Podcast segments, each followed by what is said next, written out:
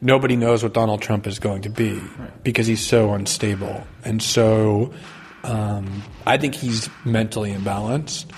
Um, and he's so driven by personal grievance and vendetta um, and ego insecurities. Um, I mean, Hillary Clinton is, I think, a sociopathic, um, an evil person who's going to kill huge numbers of innocent people for her own opportunistic political gain. How can it be that the two, you, you almost said it, like the two most hated politicians in the United States are actually the two candidates for president? How the fuck can that be? when political culture and political culture and um, the kind of fabric of a nation gets really fucked up, the political process ends up fucked up too. If you talk to his supporters, they know that he says outrageous, disgusting things, um, that he's kind of unstable, that he has been, you know, a lot of ways a joke and a clown. That's what they like about it because they want to burn the political system down. Is she the lesser of two evils?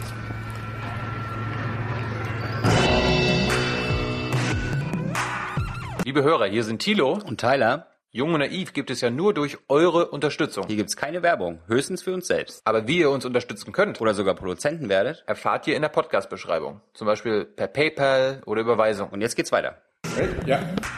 All right, Young and Naive, we're in. Are we in Rio? We are in Rio. Can you call it Rio? You can definitely, you have to call it Rio. Glenn, you're back. Um, first, I'm gonna. I'm, gonna, um, I'm mad at you because you didn't tell me about Snowden. Because our uh, domestic foreign policy, uh, no, domestic domestic spy agency boss, Mr. Uh, he revealed that Snowden is a Russian spy. Why didn't you tell us? Oh, did, did I forget to mention that in the last interview we did? Uh, it just must have slipped my mind. You know, it's interesting. Um, Russia is so important for the West and has been for so many decades. If you want to demonize anybody, the quickest way is just to claim that they are covert agents of the Kremlin.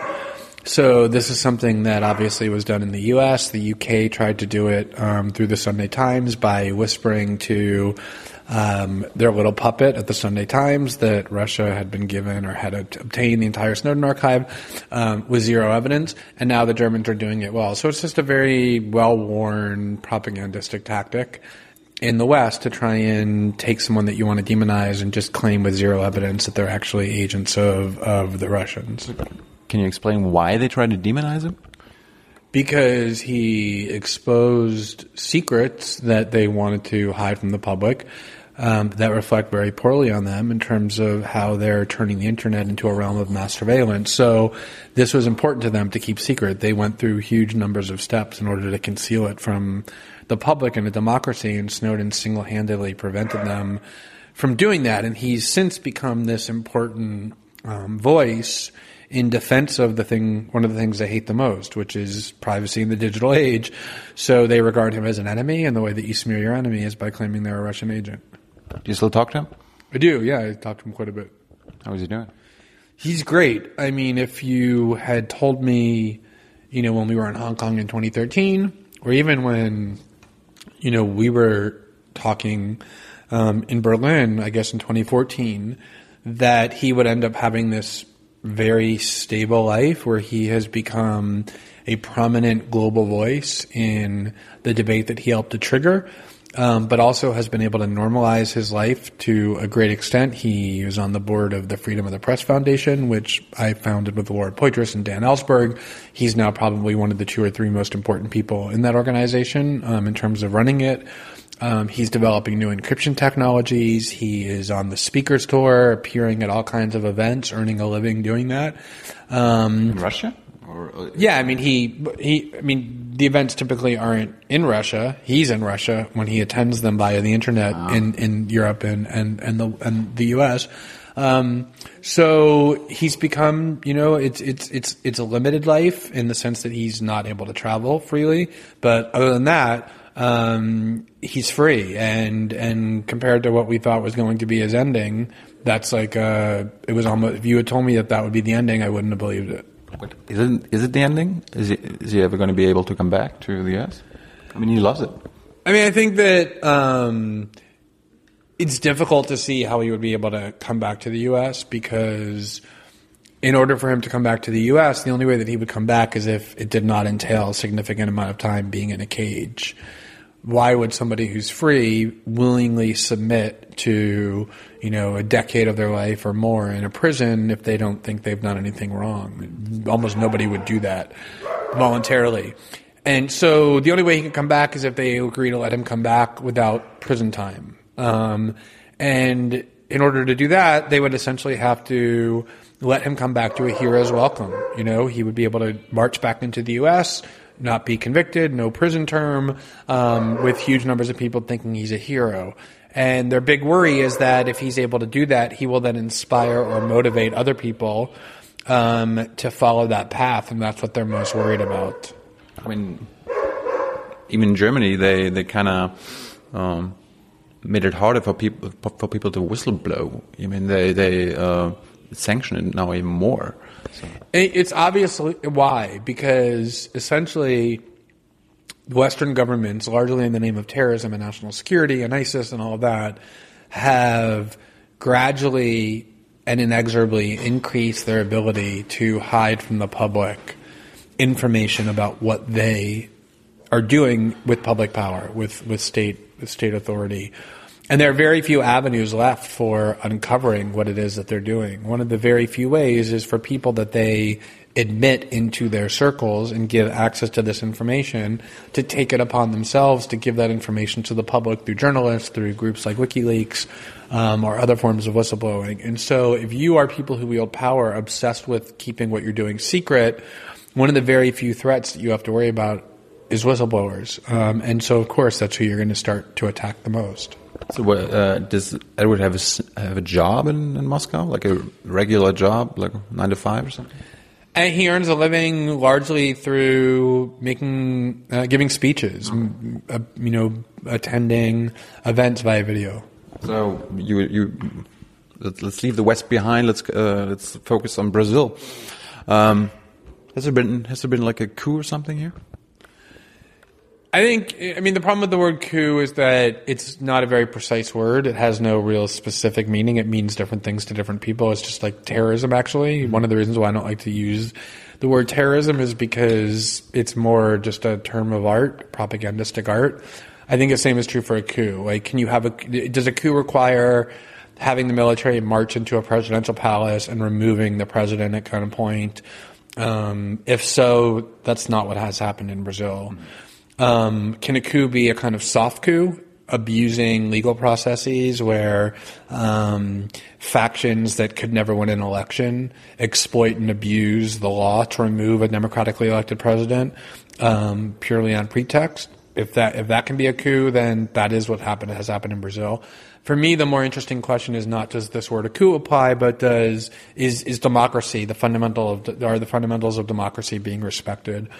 And honored, or are they being assaulted and attacked? And I think pretty clearly in Brazil, they're being assaulted and attacked. Whether you want to call that a coup or not, I think is a semantic issue. Well, I mean, what happened? I mean, there was Dilma, right? And then suddenly there's Temer. What, what happened in between? So a couple things. I mean, the, the most important fact to keep in mind when thinking about Brazil is that the Workers' Party, which is the center-left party of Dilma and then prior to her, Lula, um, has won four consecutive national elections, beginning in 2002 when when Lula was first elected, and then 2006 when he was reelected, 2010 when Dilma was elected, and then 2014, only 18 months ago, when she was reelected. And so you have these factions that hate PT on the right and in the center, business factions, oligarchical factions, and elites who have been trying to defeat PT democratically at the ballot box for 16 years now and have continuously and repeatedly failed. So they're, they're, they're opposition parties. They're the yeah the opposition parties, the parties that the factions that regard PT as hostile to their agenda. Um, you know, they're PT like so many parties that come into power with this sort of revolutionary spirit ended up making huge amounts of compromises and even forming alliances with the very factions that they claimed so long to oppose, including billionaires and industry. Mm. So it's not quite as simplistic as this kind of PT versus the elite, but it's certainly the case that there's a large group in Brazil on the center and the right that has hated PT forever, could never beat them at the ballot box, and now sees this as an opportunity to finally take them out of power. The other important thing to, without having to win an election, the other important thing to remember is that, and I think this is one of the things that often gets lost in discussions of Brazil because it's kind of unique to Brazil, which is that other presidential countries, countries with a president, an elected president with a defined term, have a process of impeachment, including the U.S. Um, and of course, Bill Clinton was impeached by the lower house, but the Senate acquitted him. But in the case of, for example, Bill Clinton or any other U.S. president, or in France, it's the case, in other in other places um, where they have a president.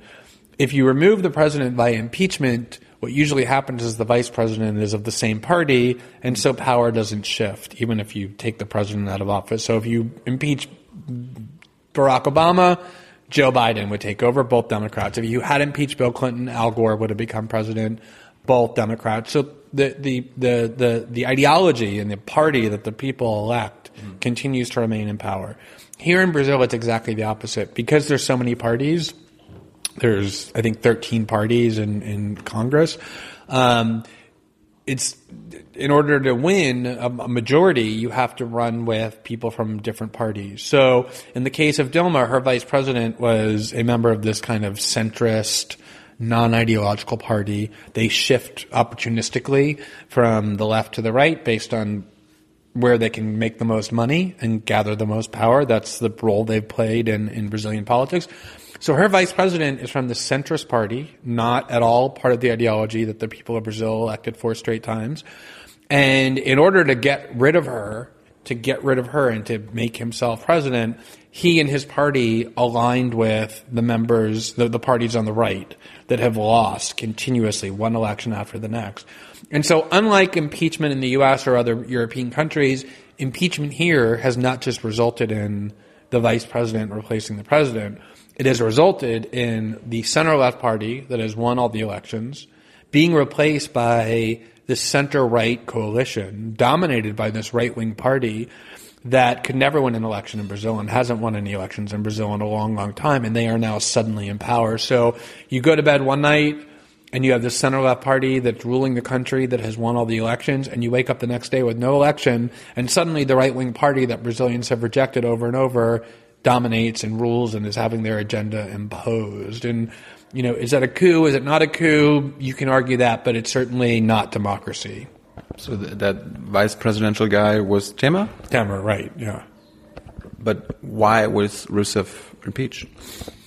Well, I mean, the the the, pre, the, why- the, why- the why- why- why- argument, the, the stated rationale, and I mean, I think this is really weird to American and European ears that you can impeach a president over this, is that she used a budgetary trick, which in Portuguese is called pedaladas, which means pedaling, like a bicycle pedaling, um, whereby she, the government borrowed money from state banks um, in order to pay for parts of its budget. And then instead of paying it back uh, as required by the loan agreement, she delayed the payments in order to make the economy look as though it was actually doing better than it really was. Like the government had less debt because essentially she took the money from the central banks, put it in the government, covered up the debt. This is a, I mean, budgetary tricks to make the economy look better than it really is, is something that literally every leader in every democratic country in the West uses. Pedalada specifically is used all throughout Europe. Um, it's been used by prior Brazilian leaders. The idea that you would tear a, an elected president out of office over something like that is a joke. The only reason that they're able to remove her is because the economy in Brazil is suffering greatly, um, in large part due to the 2008 financial crisis that has now really started to injure and cripple developing countries. It took a while to get to the developing world, but it, now it has, um, and and through bad decisions that she has made as well. Um, so because the economy is suffering, she's unpopular, and this unpopularity is what is now allowing um, these opportunistic opposing factions to impeach her using the pretext of Pedaladas, but in reality taking her out of office knowing the population won't really mind because they don't like Dilma because the economy is bad. Wow. Yeah, it's pretty. I mean, it's pretty stark, basically, what has happened. Um, and and just along the lines of democracy, I mean, the most amazing part about it is the vice president, who is now the president. He's currently called the interim president. Within probably a week or ten days, the Senate will vote to remove Dilma, um, and he'll be the actual president. He is wildly unpopular. But I mean, like, how, how can the Senate or like the Parliament vote her out or impeach her? Like, if there's a majority of her party and all that. Well, that the, the thing is, there isn't a majority. Her, her party does. No one party has a majority because of how many parties there are. It's a it's a mess. So no one party has a majority, and essentially what happened was this centrist party um, that Temer belongs to, that party I referred to earlier as this kind of nine ideological party. What happened was the head of the lower house um, in Brazil um, is a member of this party. It's the PMDB. And this party had been the party that had been in coalition with Dilma in the PT, which formed a majority. And the head of the lower house from this centrist party is named Eduardo Cunha, who's probably the single most corrupt politician in the entire Latin American region, if not the entire democratic world. He got caught with millions of dollars in hidden away in Swiss bank accounts that are the direct result of bribes.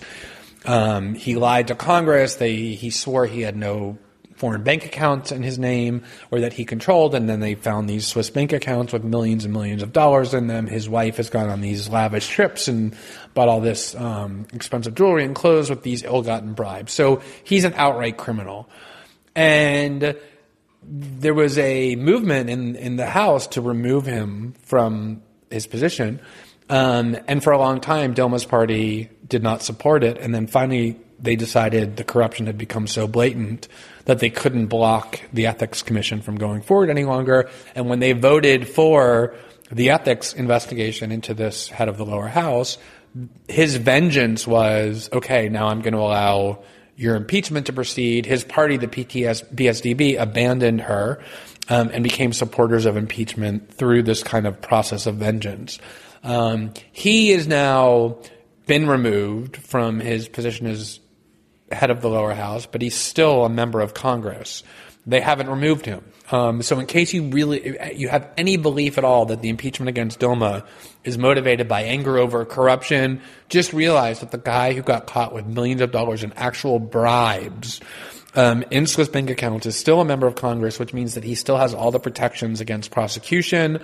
Um, as is well known, the people who voted in favor of Dilma's impeachment, two thirds of them have their own criminal investigations pending for personal bribery, things she's never been accused of. So the people who impeached Dilma are the actual corrupt criminals, and they are now the ones who have become empowered by virtue of this anti democratic assault that was carried out in the name of combating corruption. So, what can Dilma do? What, what does she do?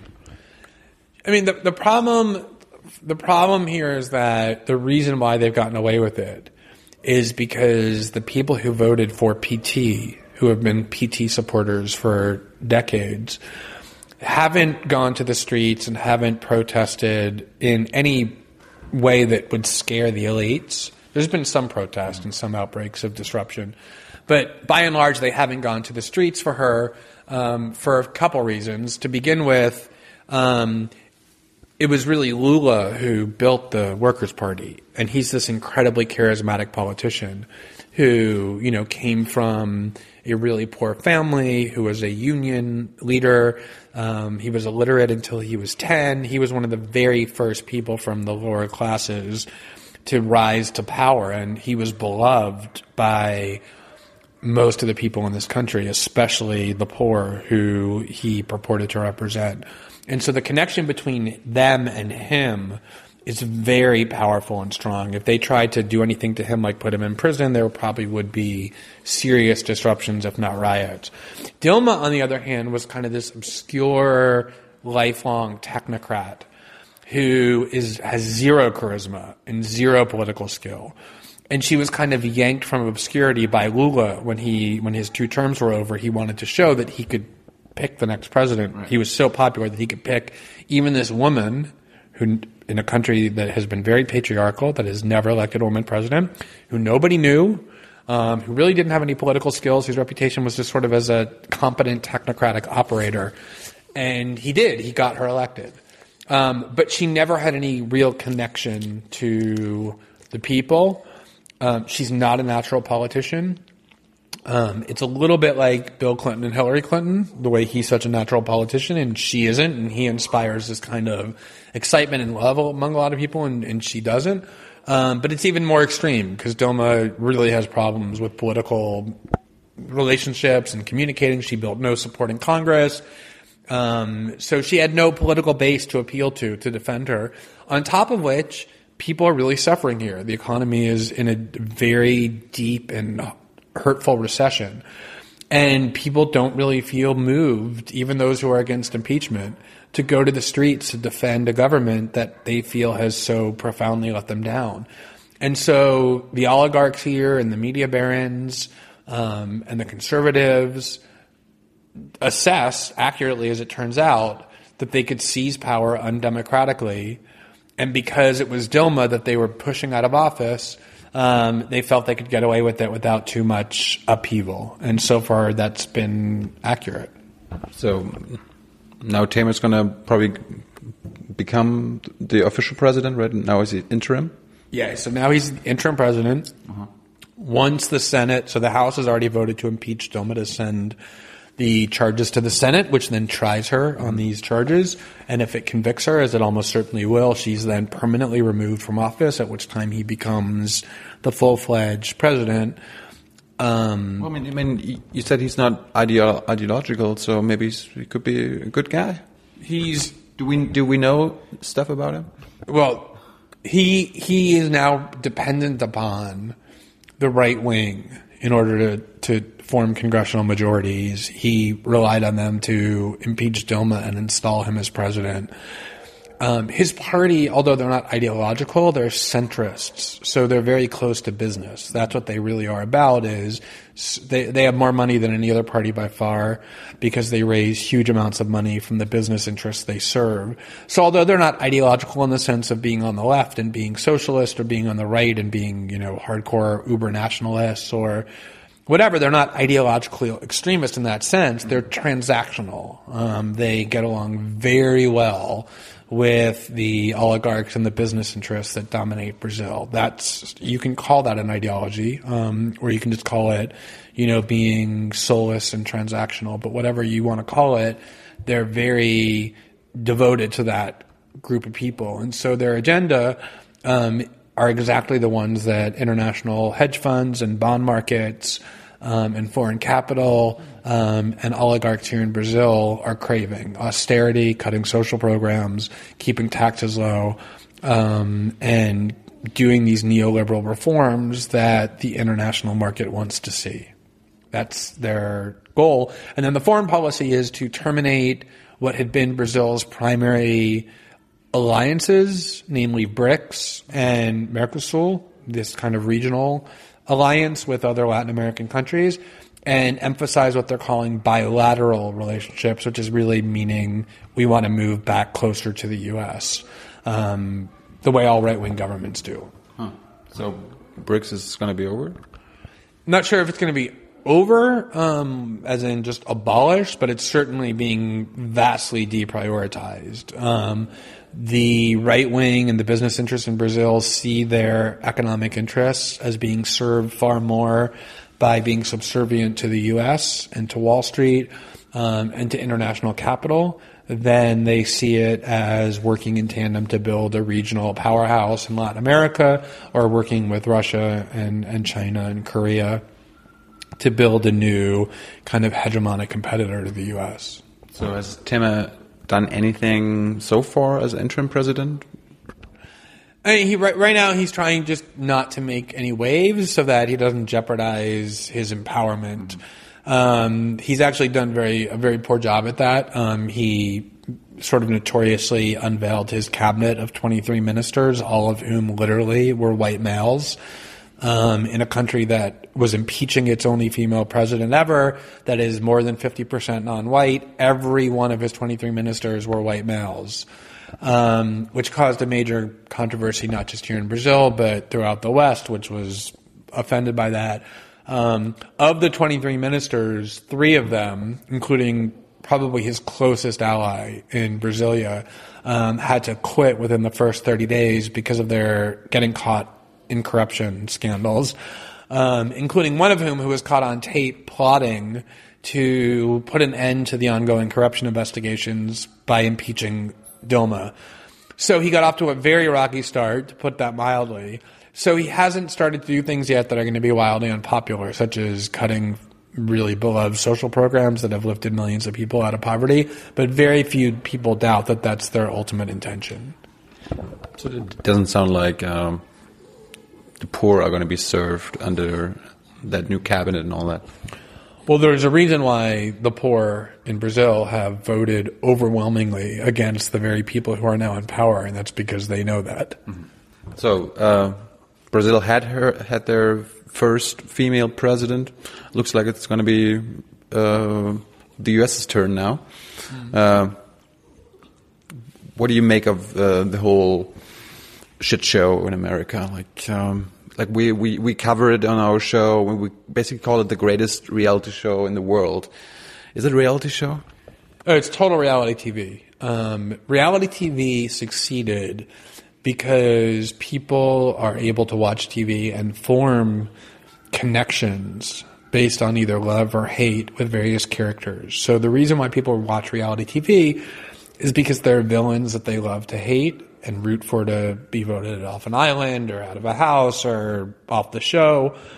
And then there are people that they kind of come to love on a personal level, like they admire, they they connect to for some reason, and they root for them to succeed because of personal characteristics that they admire.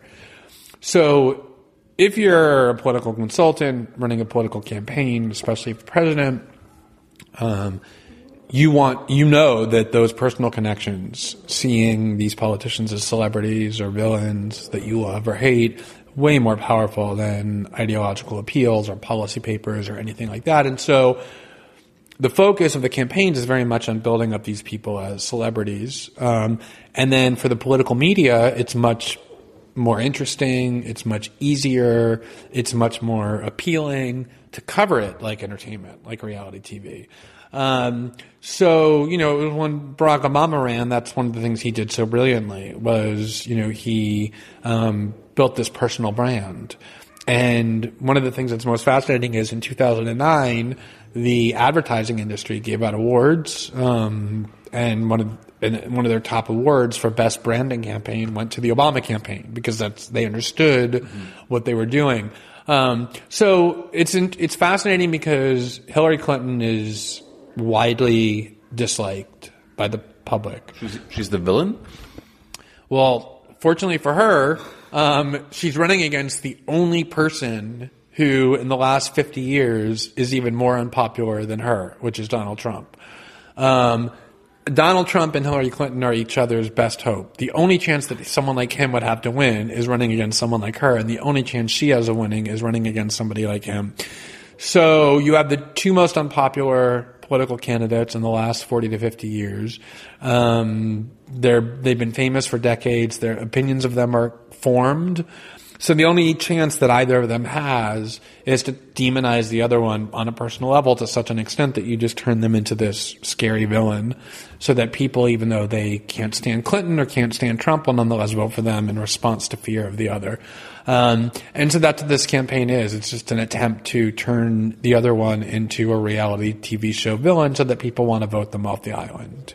So, I mean, what, what, what Germans don't understand, like, how can it be that the two, you, you almost said it, like, the two most hated politicians in the United States are actually the two candidates for president? How the fuck can that be? When political culture, a political culture, and um, the kind of fabric of a nation gets really fucked up, the political process ends up fucked up too. I mean, you just saw that in the UK where, you know, decades of globalization and integration into Europe has left this huge part of the country, primarily the working class, utterly hopeless and angry because they got completely ignored and left behind by this media class that's really homogenized, that's based in London and then in Brussels that never talks about them or understands them or cares about them in any way. And so, even though Brexit was, by all rational perspectives, a, a, an irrational thing to do, um, no matter who you are in, in British society, you're probably going to end up worse off if you have your country tear itself away from the EU. So many people were driven, were so angry or so angry that they didn't care about that rational debate. And they were just so furious at the nation's elite that the more they told them not to do it, the more they wanted to do it.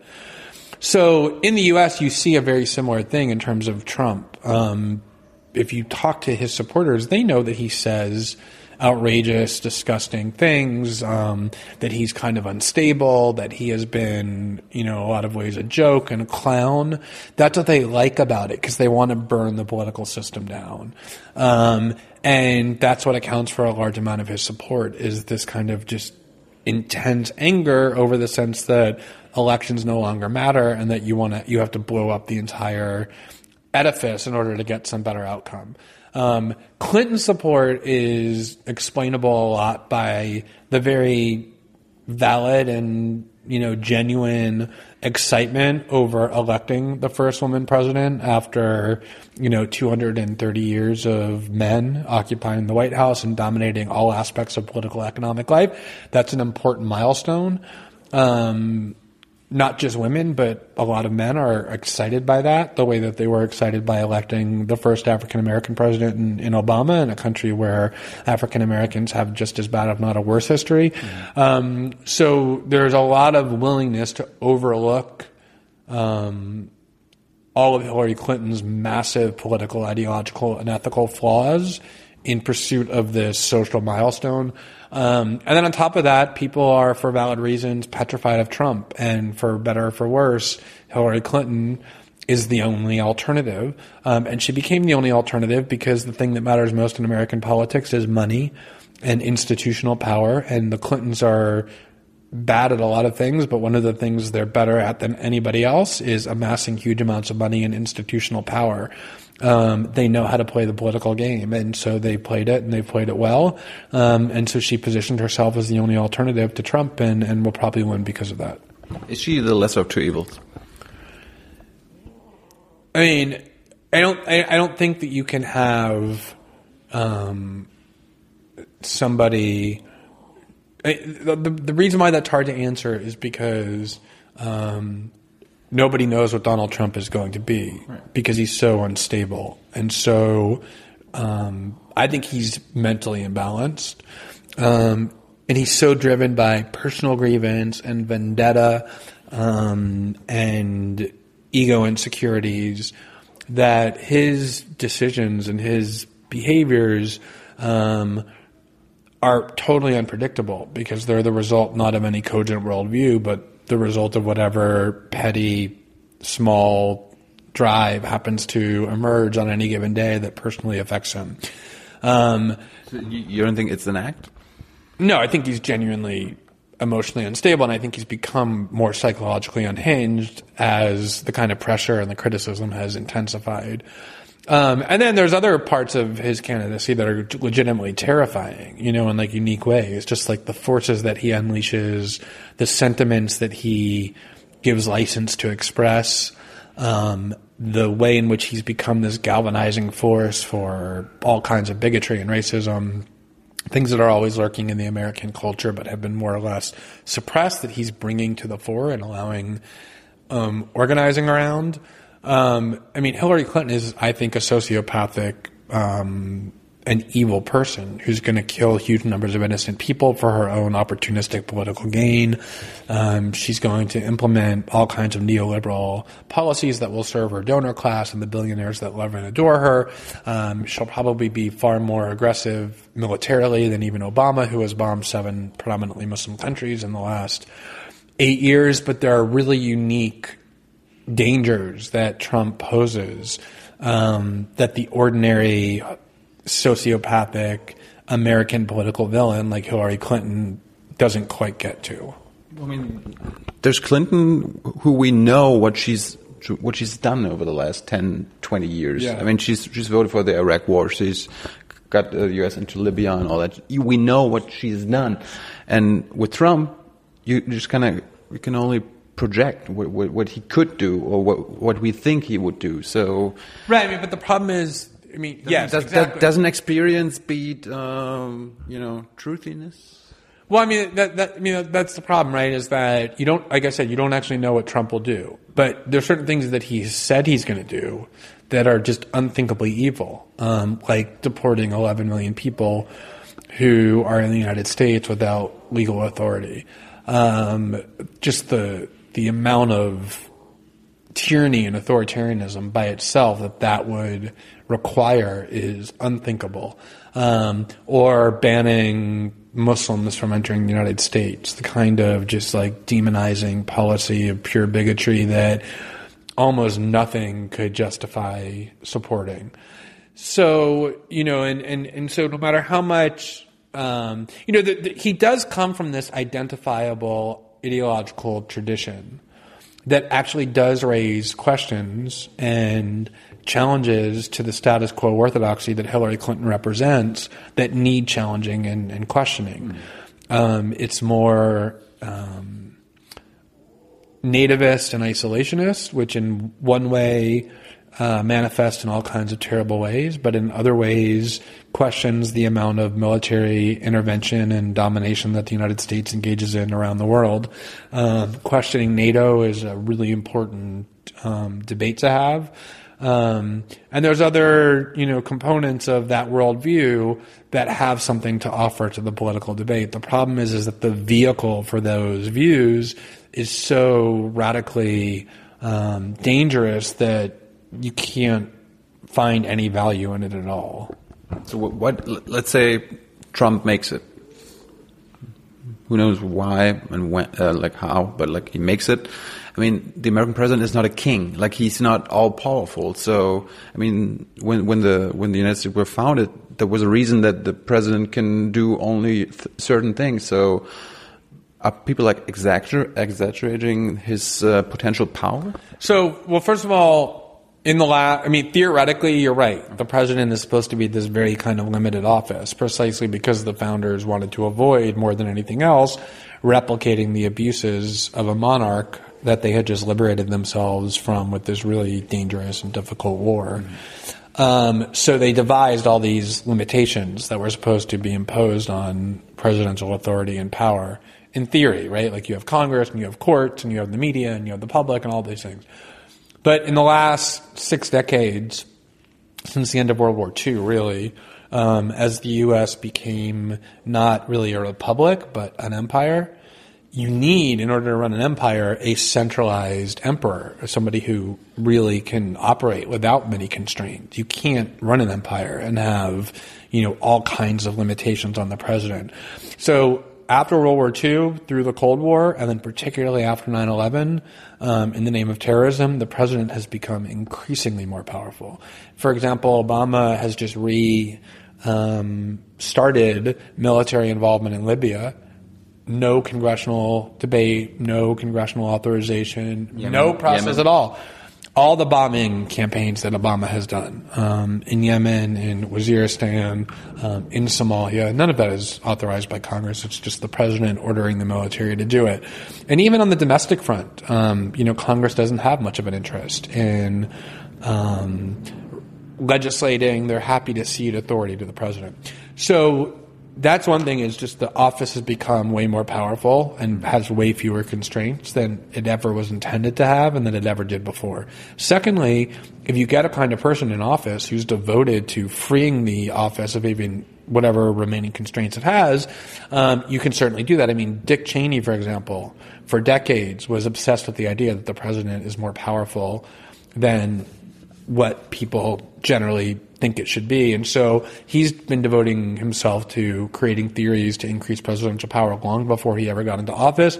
Once 9-11 happened and he was vice president, they implemented a ton of those theories to completely liberate the president so he could start imprisoning people without trial, ordering the military all over the world, um, declaring certain laws to be invalid that Congress had passed in terms of how people spy are spied on.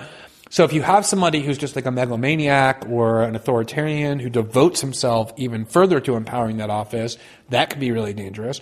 Um, and then you have this other side of the equation that's actually kind of scary too, which is, you know, you right now all elite factions pretty much in Washington are united against Trump, including the ones that generally stay out of elections or support a Republican candidate, including CIA officials and, and defense officials who have, you know, almost said, like, look, we would do some sort of coup if Donald Trump got elected. If he ordered us to engage in kind of torture techniques, um, we would refuse to do it.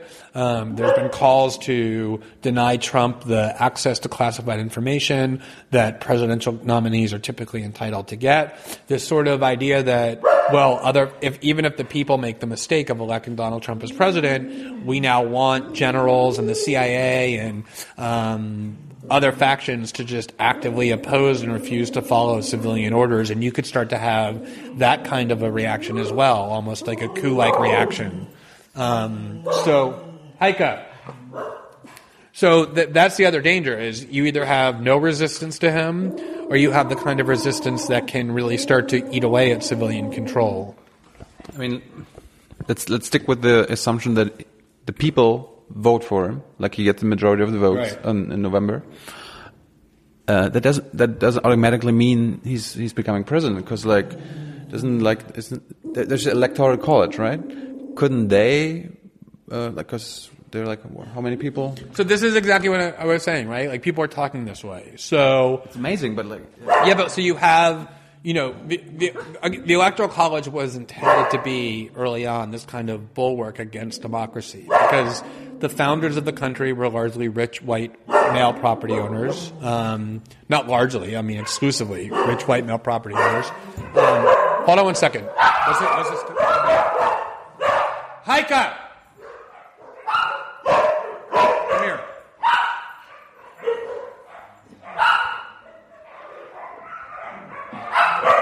They've been gloriously quiet, so we're in this is our first outbreak. it's fine. Were they nice to you when you came in? Were they nice to you? Hold on one second.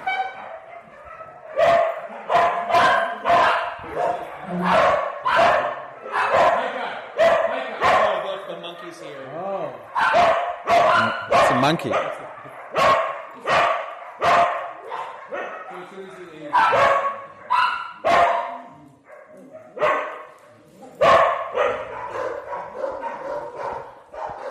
I guess there are certain ways. There are certain ways how to get rid of the monkey. I guess. Well, you you feed the monkey and then you um, spray the dogs with water.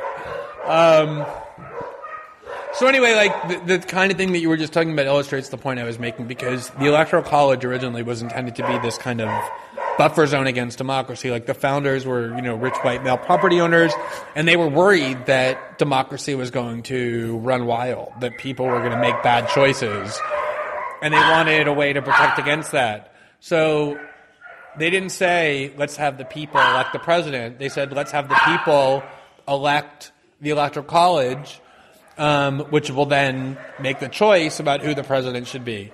So this framework has eroded over time as people have become more supportive of the idea of democracy. And now the electoral college is largely regarded as a formality. So whoever the people vote for, um, the electoral college is more or less required to um, ratify, so that the people are actually choosing Has the electoral college always uh, for a long time. Yeah, for a long time. Um, so now people are saying things like what you just said, which is, well, maybe we should not have the people decide. Maybe we should let the if, if they make the wrong choice, let's let the electoral college come in and save us from democracy. Or if Trump does get into office and issues an order, let's have the CIA or the military defy that order and refuse to follow orders. So now you're talking about unraveling the, the fundamentals of how the American government is, is created in order to, to protect against Trump, um, which itself might, the solution there might be much more dangerous than Trump himself. I mean, I personally don't want the CIA and the military making decisions about when to follow civilian orders and when to defy them because then they become more powerful than the elected representatives. And that's when you start to really have democracy imperiled. So I worry with a Trump victory as much about him running wild as I do about, as I do the fact that these kind of ideas that people have for how he can be stopped would start to create more problems than, than they're trying to solve. So, um, when I watch American mainstream media, German uh, media, they kind of treat Trump like as the problem of the whole uh, democratic system and not like as a symptom. Is he the the pers- personified problem? And if he goes away, I mean, if he loses and he goes away, will everything be will everything be fine? And in 2020 there will be normal presidential elections again. Well, first of all, this is one of the problems with the Trump candidacy is you have um, basically there's just there's two types of political identity. It's not there's no more Republican versus Democrat or conservative versus liberal or right versus left or capitalist versus socialist anymore. You have like your political identity is defined by Donald Trump now. So you're either pro Trump or anti Trump. I mean, if you, if you say the entire elite is behind Hillary Clinton, doesn't that mean the Democrats and the Republicans, like the elite uh, Democrats and Republicans, are behind Clinton? Right. Well, that that's the problem. Or they're they're at least opposed to Trump. Right. So, you know, if you look at um, social media, um, hold on one second. What's this? Another monkey. Hi. Come here. Come here. Come. Go inside. There are like three dogs in here. Oh, another monkey.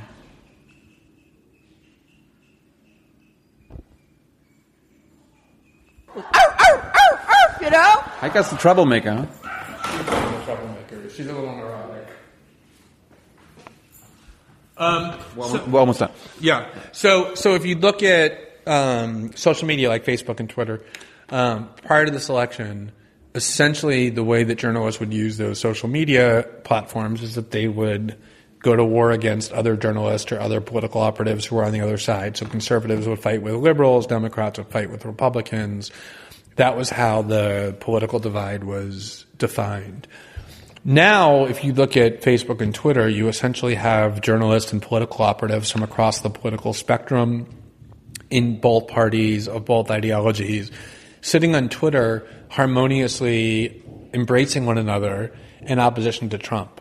So there's no elite divide when it comes to the election. A lot of Republicans and conservatives haven't taken that last step of saying I'm endorsing Hillary Clinton, although some have, but they're all by and large opposed to Trump with, you know, the exception of a kind of just like with Brexit, where the elites were opposed to Brexit, except for this kind of Murdoch tabloid right.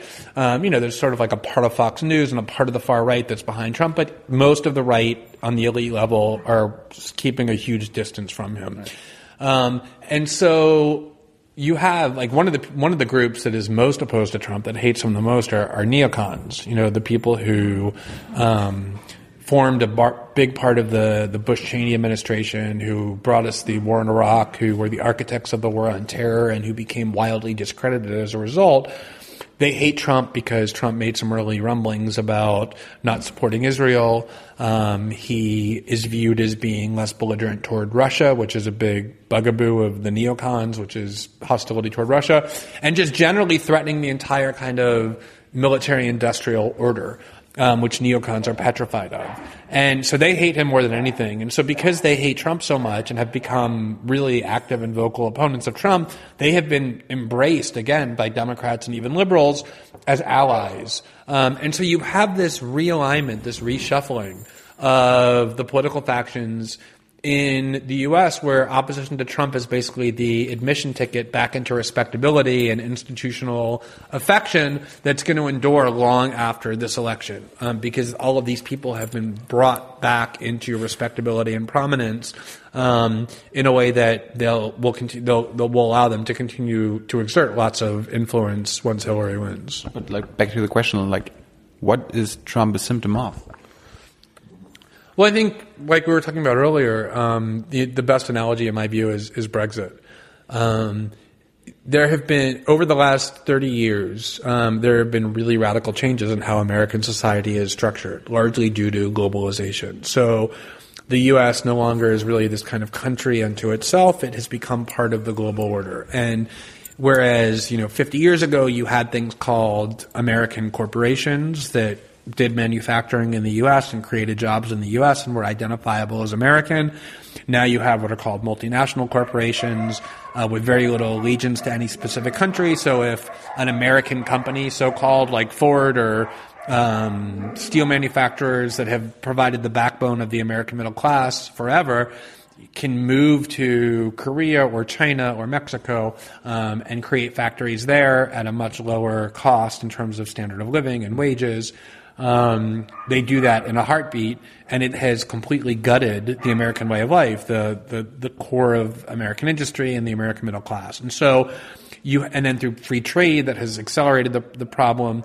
Um, global elites barely have any national identity. I mean, the billionaire class doesn't see themselves as citizens of any one country. They see themselves as sort of this transnational Davos crowd of where they have far more in common with on a class basis than they do nationalism. Um, and so there's a huge number of Americans, millions and millions and millions and millions, whose economic security and stability have been completely gutted by these trends of the last 30 years.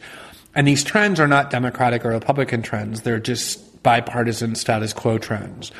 And they have zero economic security. They have no health insurance. They have no jobs. Um, their kids go to really shitty public schools. Um, if they do go to college, which is really difficult anyway, they end up buried in massive amounts of debt and then shitty jobs that earn no money where that debt can be paid off their prospects for their future are very dim. Um, the American dream of having your child live a better life than you has been com- almost completely obliterated for all but a small fraction of people. And those people um, are extremely angry because they know they've been fundamentally fucked. And they've been fucked equally by Republicans and by Democrats, um, neither of whom care in any way about them. And if you, you know, and, and then the only time they're talked about is in this very patronizing, condescending tone as being primitive or racist or um, just the people who essentially deserve to be left behind um, by you know the media class that lives very far away from them in D.C. and New York and San Francisco and Los Angeles. And so when you get this message for decades that your welfare is going to be sacrificed, that you don't matter, that the people who wield power in both parties have nothing but scorn for you and they think about you at all, you are going to finally react with such anger towards the system that you believe has done this to you. And your desire is going to be not to reform it, not to work within it, but to blow it up.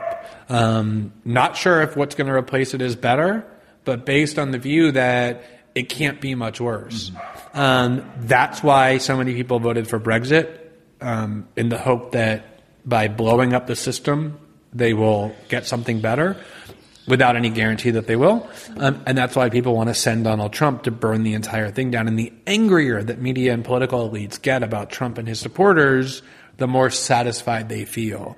Um, and elites don't realize the extent to which they're held in such contempt because they don't want to face responsibility, their own responsibility for what they've done to people. And so the more that support Trump got, the more they just kept demonizing the people supporting him, which in turn fed the resentment and anger that caused Trump's support. So it's been this feedback cycle. And a lot of it is just pure racism. Um, you know, happy to have a candidate railing against blacks or Muslims or Latinos or immigrants or whatever. But a big part of it is just full scale alienation from this political system that has stopped caring about them at all. In Germany, there's um, the the term Lügenpresse, which means lying press, the, the lying the lying press. That kind of sounds like uh, it, could be used, uh, of course, in a different term in America too. Like there's the elite press, and they Yeah, I mean, you know, there um, there's this writer and TV host Chris Hayes who wrote this book um, in 2011 called Twilight of the Elites, and it's basically about the collapse of elite authority, which is really dangerous. And I mean, if you look at the two most significant dangerous to the elite, or well, dangerous to any country. If you have um, a complete loss of faith in the institutions of authority, you're going to get a lot of disorder and anger and um, a refusal to vest any kind of credibility in authority. Now, it could be a good thing if authority is corrupt and deserves it, but no matter what, it's going to be a little scary because once you have the unraveling of institutions and authority, you never know what comes next. Um, and the two most significant events in the U.S. over the past 15 years were the invasion of Iraq, based on what turned out to be full-scale lies, with the support of almost every media institution and the leadership of both political parties, and the amount of credibility that destroyed um, once people realized that they had been misled is incalculable. And then the 2008 financial crisis brought about by economic policies supported by all financial elites and the leadership of both political parties that have caused great economic suffering. So when you have that level of failure and ineptitude and deceit that has harmed millions and millions of people, you're going to have a loss of faith in institutions. And if you have a loss of faith in institutions, people tune out when there are people on television telling them that Donald Trump is dishonest or dangerous because they no longer trust the voices that have been deemed authoritative. And then they start making their own choices. Um, and that's essentially what's been happening. Liebe Hörer, hier sind Thilo. Und Tyler, Jung und Naiv gibt es ja nur durch eure Unterstützung. hier gibt's keine Werbung, höchstens für uns selbst. Aber wie ihr uns unterstützen könnt, Oder sogar Produzenten werdet. erfahrt ihr in der Podcast-Beschreibung. Zum Beispiel per PayPal oder Überweisung. Und jetzt geht's weiter. Last question is, isn't it kind of ironic that um, they didn't vote for Bernie Sanders or like? Uh, I mean, I mean, B- Bernie Bernie is coming from the other other aisle, the other side. Uh, he, I mean, he's addressing the same problems, like oh, many problems uh, Trump is addressing. Yeah. I mean, first of all, you know, Bernie's a, a way, way, way more people voted for Bernie Sanders than anybody thought was possible when he decided he would run. When he decided he was going to run, people treated it as a joke. You know, just like this cute old man, this like socialist who was going to say some nice things and then pull out after a couple months and endorse Hillary Clinton. And the fact that he beat her in state after state and exposed her as this very weak and unpopular candidate, notwithstanding the fact that she won, um, was kind of the first sign, the first canary singing in the mine of how much the political process and what people's expectations were were starting to unravel. Um, because you couldn't have more institutional support than I mean, literally, almost every elected official in the Democratic Party supported Hillary Clinton. She had more money behind her than any political candidate in modern history. She comes from a family that is probably the most influential and powerful in the United States because her husband was the president for eight years and now runs a foundation that literally has raised billions of dollars from the most powerful oligarchs and tyrannies around the world. So she had every single conceivable advantage and still proved vulnerable to this 74 year old, you know, divorced Jewish socialist from one of the smallest states in the country. Um, and so, you know, I think that his success was also a byproduct, especially among young people, which formed the base of his support um, for how angry and disenchanted and dissatisfied people are with the status quo and their refusal to accept the kind of consummate status quo guardian, which is what Hillary Clinton is. Glenn, thanks so much. Great to talk to you. Bye. Bye bye.